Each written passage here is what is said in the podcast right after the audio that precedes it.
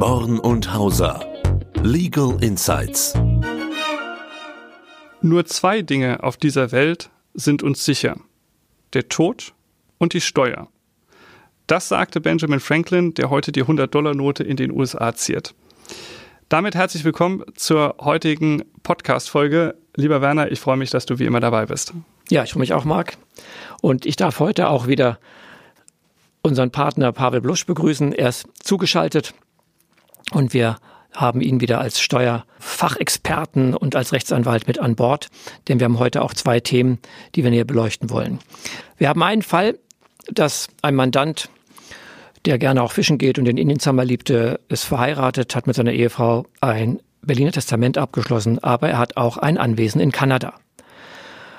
Und es ist so, er war dort ähm, viele Jahre, aber in dem letzten Urlaub kam er nicht mehr zurück, weil er einen Unfall mit einem Bären hatte.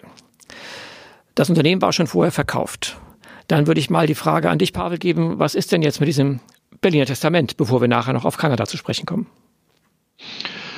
Ja, Berliner Testament, das ist eine der häufigsten Gestaltungen, die man in der Praxis erlebt. Leider muss ich sagen, aus Steuerrechter. Also erstmal muss man erläutern, was ein Berliner Testament ist.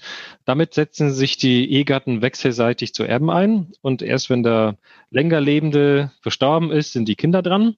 Das ist im Wesentlichen der Inhalt eines Berliner Testaments. Das bedeutet aber, dass in deinem Fall ähm, das ist natürlich bedauerlich, dass er verstorben ist, aber in dem Zeitpunkt vererbte er sein gesamtes Vermögen an seine Frau und wenn die Frau verstirbt, vielleicht ein paar Jahre später, dann vererbt sie dieses Vermögen nochmal an die gemeinsamen Kinder.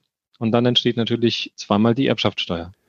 Aber da kommt ja häufig der Mandant und sagt, Pavel, das ist doch gar kein Problem, wir haben ja genügend Freibeträge.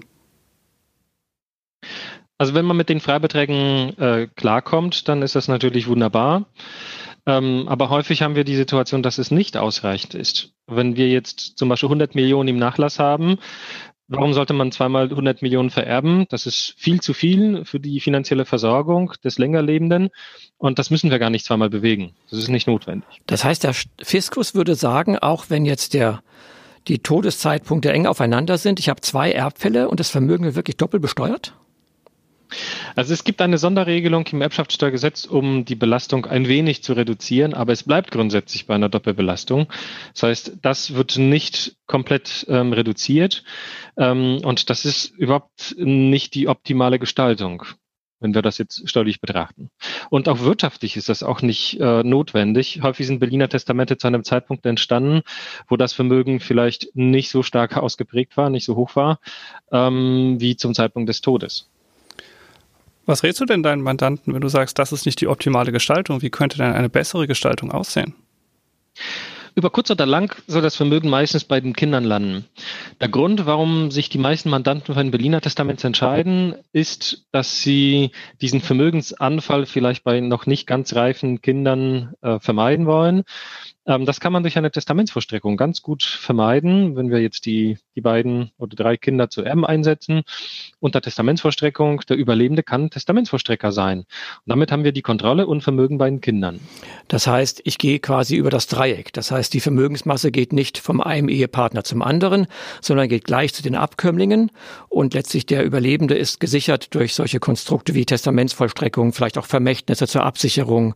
Das wäre ein, ein gangbarer Weg, sagst du.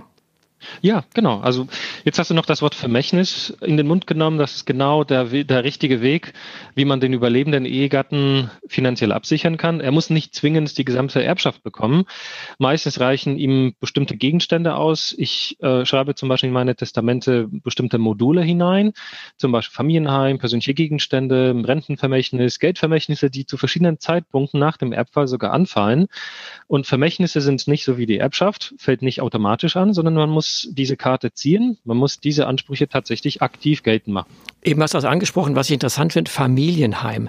Ist das noch so, dass das Familienheim, auch wenn es einen Wert von 10 Millionen Euro hat, steuerfrei zu Lebzeiten und von Todeswegen auf den Ehepartner übertragen werden kann?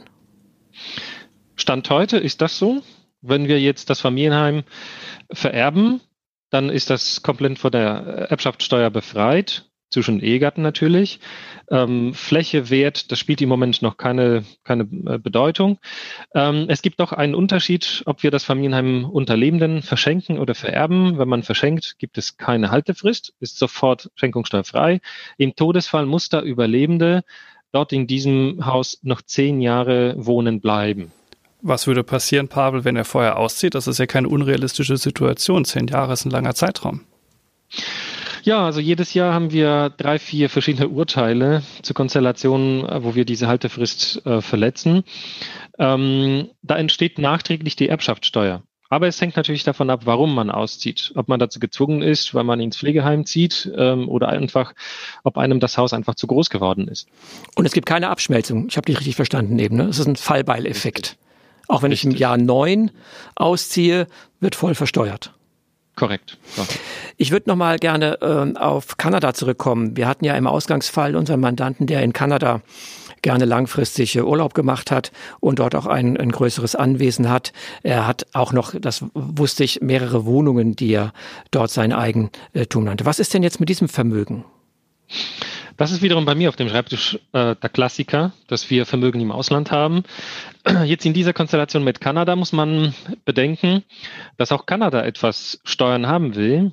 Und zwar Vermögensteile, die in Kanada belegen sind, also Immobilien zum Beispiel, Waldgrundstücke, die unterliegen der sogenannten Capital Gains Tax in Kanada. Das ist keine Erbschaftssteuer, das ist eine quasi Einkommensteuer. Wenn man verstirbt, äh, fingiert der Staat eine Veräußerung. Und dann muss man die Einkommensteuer auf die stehenden Reserven äh, bezahlen. Aber das, Pavel, ist doch etwas, was wir ganz häufig erleben. Also Immobilien werden doch meistens in den Staaten, in denen sie belegen sind, auch besteuert. Wo besteht denn die Besonderheit zu Kanada? Also Kanada ist ein gutes Beispiel, weil wir hier eine quasi Einkommensteuer in Kanada haben. Aber dieses Haus unterliegt in Deutschland ganz normal auch der Erbschaftssteuer. Und dann stellt sich aus deutscher Sicht ähm, die Frage, gibt es eine Doppelbesteuerung? In Deutschland Erbschaftssteuer und in Kanada Einkommensteuer? Jetzt habe ich ja, äh, glaube ich, richtig gehört, oder? Der kanadische Staat sagt, ich tue so, als wenn derjenige, der dort verstorben ist, sein Vermögen, das in Kanada ist, verkauft hat. Das heißt, eine richtige Veräußerung wird fingiert, obwohl es gar keine Veräußerung ist. Das ist diese Capital Gains Tax. Korrekt, das ist so quasi wie Wegzug ins Jenseits. Ah, Wegzug ähm, ins Jenseits. Die stehenden Reserven werden steuerpflichtig aufgedeckt. Und jetzt vermute ich mal, weil ich kenne das aus anderen Fällen, wenn wir Mandanten haben, die in Spanien Immobilien haben, da ist ja auch mal dieses Thema Erbschaftssteuer, dann sagen wir, na ja, aber auch wenn es jetzt vielleicht ähm, DBA keins gibt, es gibt eine Anrechnung. Könnte es jetzt sein, dass diese Capital Gains Tax vielleicht gar nicht angerechnet werden kann, weil es keine Erbschaftssteuer ist?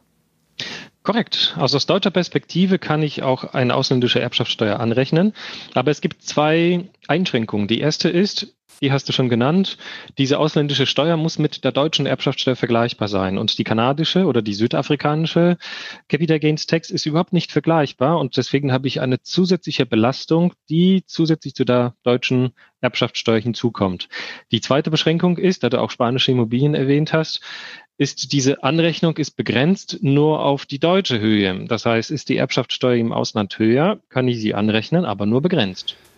Das heißt, der Mandant in dem Ausgangsfall von Werner muss hier mit einer ganz klassischen Doppelbesteuerung rechnen. Er hat die Erbschaftssteuer zu tragen auf der deutschen Seite und er hat die Aufdeckung von stillen Reserven auf der kanadischen Seite. Gibt es denn auch Möglichkeiten, das so zu gestalten, dass man das vermeiden könnte? Lohnt sich der Anruf bei dir? Also der Anruf bei mir lohnt sich immer. Stimmt. Man kann natürlich immer in jedem Fall überlegen, was man umgestalten kann. Also klassische äh, Konstellationen sind, ähm, dass man ausländische Immobilien ähm, in Amerika, ähm, in den USA oder in Kanada zum Beispiel immer Limited hält, ähm, die dort belegen sind. Und ich halte das vielleicht auch über eine deutsche Gesellschaft.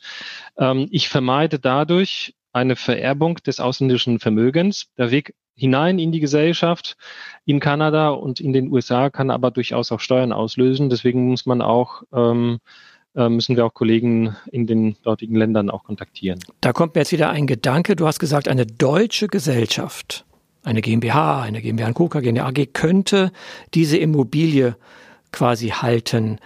Jetzt äh, wissen wir ja, glaube ich, bei den Wohnungsunternehmen sind wir ja, also bei den deutschen Wohnungsunternehmen nicht beschränkt. Ich kann also über 300 Wohnungen haben, die können auch in Kanada sein. Das heißt, ich hätte zwei Themen. Aus deutscher Sicht wäre das Wohnungsunternehmen mit kanadischen Wohnungen steuerbefreit und in Kanada würde keine Capital Gains Tax anfallen, wenn der Deutsche als Gesellschafter hier verstirbt. Ist das korrekt? Ja, korrekt. Also ich vererbe nur eine deutsche GmbH.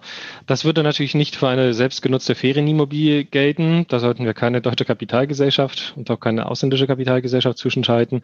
Aber absolut kann man ein ausländisches Wohnungsunternehmen so installieren. Hauptsache, ich habe Anteile an einer EU-Gesellschaft. Also deutsche GmbH wäre dann perfekt.